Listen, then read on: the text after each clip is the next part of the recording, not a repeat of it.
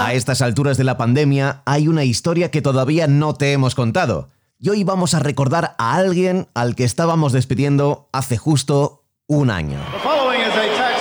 Hola amigos, un deportivo saludo. Bienvenidos al Palau Sant Jordi de Barcelona, donde se han reunido nada menos que 17.400 espectadores. Récord europeo de asistencia al pabellón cubierto. En abril de 2019 se nos fue la voz del gol para nuestros mayores y la voz del pressing catch para aquellos que nos vamos haciendo mayores poco a poco. Hércules y Polo Roma en el centro del cuadrilátero de este hermoso palacio y suena la música para recibir nada menos ni nada más que a los rockeros.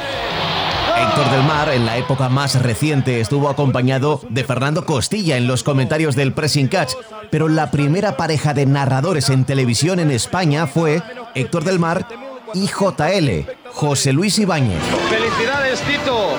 Gracias, José Luis. Tito, permite que en nombre de los 17.400 espectadores te entregue a Kobe, nuestra mascota olímpica, para que el año que viene puedas estar de nuevo aquí en el Palacio Olímpico luchando y dándole caña al impresentable del terremoto o del que sea. Gracias, muchas gracias, José Luis. Y gracias a Un. JL que dejó la información deportiva y se dedicó a la cultura, a los libros, y habla de ellos en la radio, en Onda Cero, con Julia Otero. Así que imagínate. O sea, que estás refugiando osos seis semanas más en tu casa. sí, eso Por lo es. menos, eh, no te quiero decir nada. Ya han oído a José Luis Ibáñez Ridao, que nunca pasa frío él, eh, porque No, bien- es que- siempre va cargado de libros, arriba y abajo. sí, va Pues José Luis siempre- Ibáñez Ridao, JL, ha querido recordar en el portal Solo Wrestling del mundo deportivo la figura, un año después de su adiós, de Héctor del Mar. Hace un año murió Héctor, casi no me lo puedo creer. Conocí a, al hombre gol a principios de los 90. Nos presentó el director de deportes de Telecinco, José Luis Rubio. Yo venía de hacer eh, lucha libre en un experimento que no acabó de funcionar, una emisora privada de televisión que emitía desde Londres, que se llamaba Canal 10, y allí hice varios deportes, la narración de varios deportes. Solía tener siempre como comentaristas especialistas en aquellas disciplinas. Comenté carreras de camellos en la final de la NHL de hockey y el catch.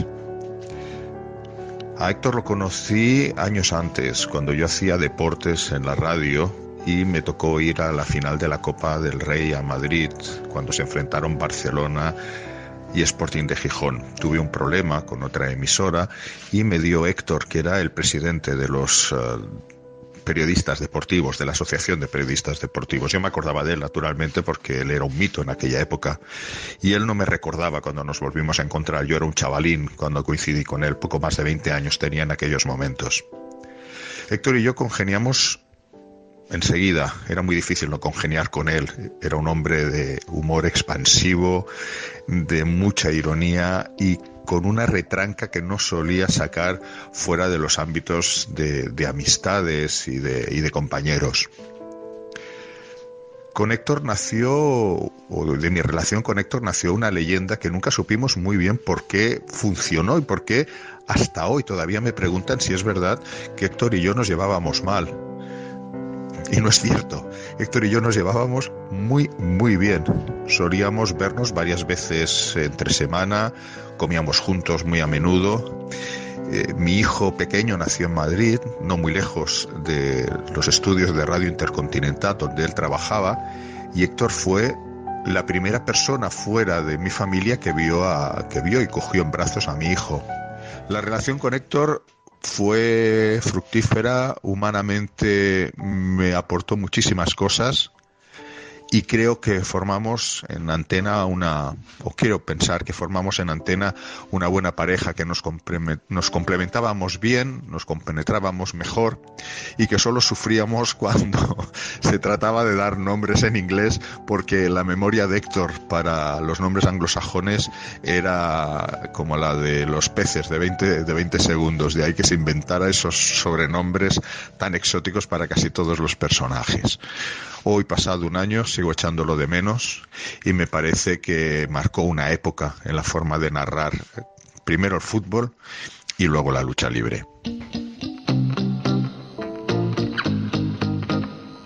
Me encantaría saber qué diría Héctor del Mar de todo lo que nos está pasando ahora mismo.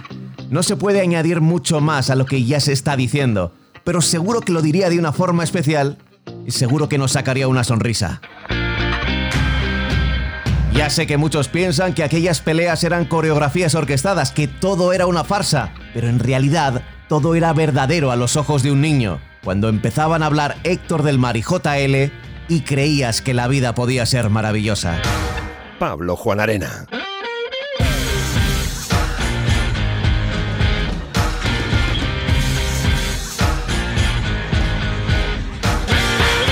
A diario.